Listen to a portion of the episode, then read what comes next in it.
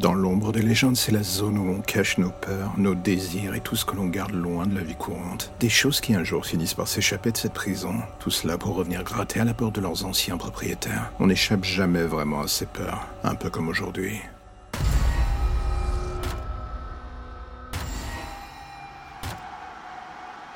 Personne ne m'a jamais cru.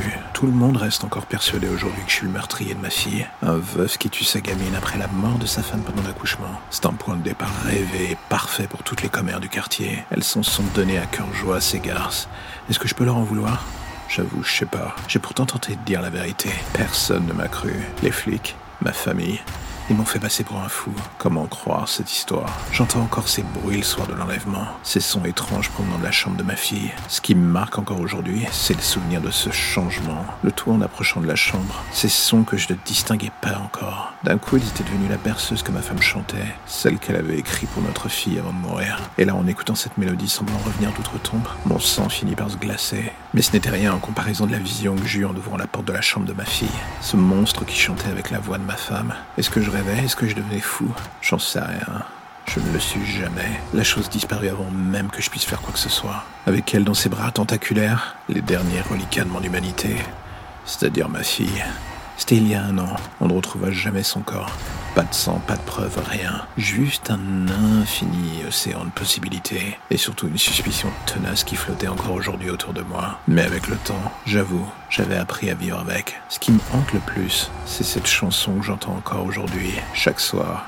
J'ai l'image de ce monstre qui ne cesse de revenir entrecoupé du sourire de ma femme. Et à chaque fois que je ferme les yeux, je prie pour les rejoindre où qu'elles soient, toutes les deux. Mais chaque matin, je me réveille avec la même réalité en face de moi, celle de la solitude.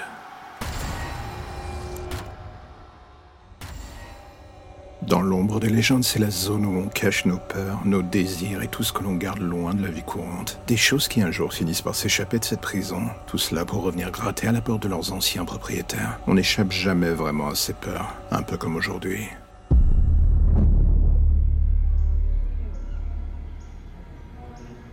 Cela commence toujours par une sensation de bonheur et de dépaysement intense. Il pose le casque sur votre tête, la connexion avec le cerveau se fait instantanément. Et d'un coup, on se retrouve en plein dans ses propres rêves ou ses désirs. Plus de limites. Ce programme qui ouvre les portes de notre inconscient.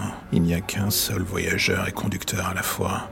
Nous, si l'on met le casque, on accepte de tout voir, de tout vivre, de surtout ressentir, de revoir les gens qu'on a perdus, de vivre ces fantasmes que l'on n'osait jamais accomplir. Enfin ça, c'est la partie la plus propre de l'iceberg. Et puis soudain, il y a l'autre réalité, celle dont on ne parle pas assez, ceux dont le cerveau a cramé, ou du moins fusionné avec le casque. Ces gens qu'on ne pourra plus jamais débrancher. Un marché noir a vu le jour autour de cela. Les plus fous acceptant de prendre le risque de se brancher sur le cauchemar d'un de ces malheureux. C'est la nouvelle drogue à la mode. Le sport de l'extrême. Se brancher sur ces saloperies, c'est accepter de vivre la déchéance, la peur comme jamais, ou tout un tas d'autres formes de déviance atroce. La peur du risque, L'envie de se dépasser dans le cauchemar. Voilà pourquoi je me suis branché sur le casque de ce type. Un ex-dollar. Un homme ayant tué le meurtrier de sa femme. Bloqué en boucle dans la soirée où il découvrit le corps. Une autre vision de l'enfer en quelque sorte, mais c'était justement ce qui me plaisait. Le tout pour mes études de criminologie, c'était parfait. Samantha Jones, la future profiler de choc. J'avais tout planifié. Lu le dossier de fond en comble. En fait, c'était un voyage sans risque pour mon mémoire. Enfin, du moins, c'est ce que je croyais. Ce que je pensais. Et d'un coup, tout a vrillé. Ce que je n'avais pas pris en compte était qu'après après six mois en boucle sur ce cauchemar, l'esprit de ce type avait fini par littéralement détraquer la vérité, ses souvenirs réels se mélangeant avec le fantasme et donnant naissance à quelque chose n'ayant plus rien à voir avec le rapport de police. Et là, dans mon cerveau, une petite voix retentit. Samantha, qu'est-ce que tu as foutu? Impossible de se débrancher du casque avant la fin de l'heure du voyage. Le faire, c'était s'exposer au risque de rester bloqué à jamais avec l'autre. Quinze minutes plus tard, l'homme repassait en accéléré le meurtre de sa femme. Un coup, elle était morte. Un coup, il l'a sauvée en tuant son bourreau. Un coup, c'était lui la victime et elle le bourreau. 25 minutes plus tard, quelque chose clochait. La femme tentait de communiquer avec moi. Comment savait-elle que j'étais là? La chose qui me fit paniquer fut quand elle me regarda droit dans les yeux et que la scène se figea. Seule sa voix se mit à retentir et je l'entendis dire Il vient pour toi. 35 minutes plus tard, je suis à l'extérieur de la maison. Les bruits du meurtre retentissent encore et encore, toujours plus fort. La pluie se déchaîne autour de moi. Le décor, tout est désertique, les maisons apparaissent et disparaissent par intermittence. Il n'y a que cette maison et la silhouette de Steve qui me regarde à la fenêtre du premier étage qui reste. Son regard m'effraie. 45 minutes. J'ai voulu fuir. Je suis revenu au point d'évacuation. Il me reste 15 minutes à tenir. Cela devrait aller, mais d'un coup, une main se pose sur mon épaule.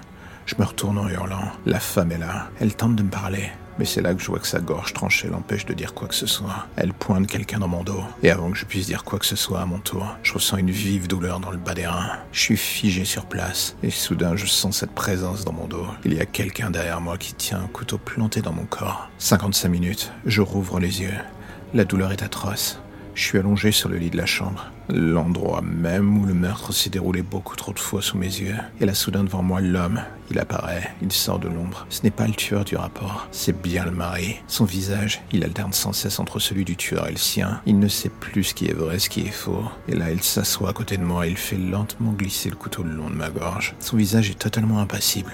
Pas un bruit, pas une émotion. Il m'analyse. Tout cela avant de sortir une simple phrase. Pourquoi est-ce que tu m'as quitté? Pourquoi? Et alors qu'il dit cela, sa main se met à serrer bien plus fort que de raison son couteau. Il le fait toujours bouger sur ma gorge, sur mon visage, et alors qu'il me regarde dans les yeux avec un air de plus en plus malsain, je sens la lame qui m'entaille la joue. Tu n'aurais jamais dû me quitter, sale garce. Et alors qu'il s'apprête à me frapper en plein cœur, une lumière m'englobe. C'est la barre des 60 minutes sauvée par le gong. Je rouvre les yeux, un technicien m'enlève le casque. Je m'effondre en pleurs sur le sol. Et alors que je passe la main sur mon visage, je remarque qu'elle est pleine de sang. Ma joue est balafrée. Une infirmière vient me soigner, et mon corps, dans un dernier élan pour me protéger, tient le rideau. Je m'évanouis dans ses bras. Je me réveille dans une chambre d'hôpital. Dehors, le soleil est là et j'entends la vie au loin. Je repense à cette séquence, tout ce que j'ai vécu. Pourquoi est-ce que je suis allé me foutre dans ce merdier? Samantha Jones, toujours à foncer et réfléchir ensuite. Et alors que je tente d'émerger du brouillard du haut médoc, une infirmière entre. Elle vient pour vérifier mon bandage. Et alors qu'elle s'approche de moi, c'est là que je croise son regard. Et soudain, mon cœur se fige, comme le reste de mon corps d'ailleurs. C'est la femme du tueur. Elle me pose la main sur la bouche pour que je ne dise rien et se rapproche de mon oreille. Ne faites pas de bruit, sinon il va venir pour nous. Et je comprends que rien n'est fini, et cela à jamais.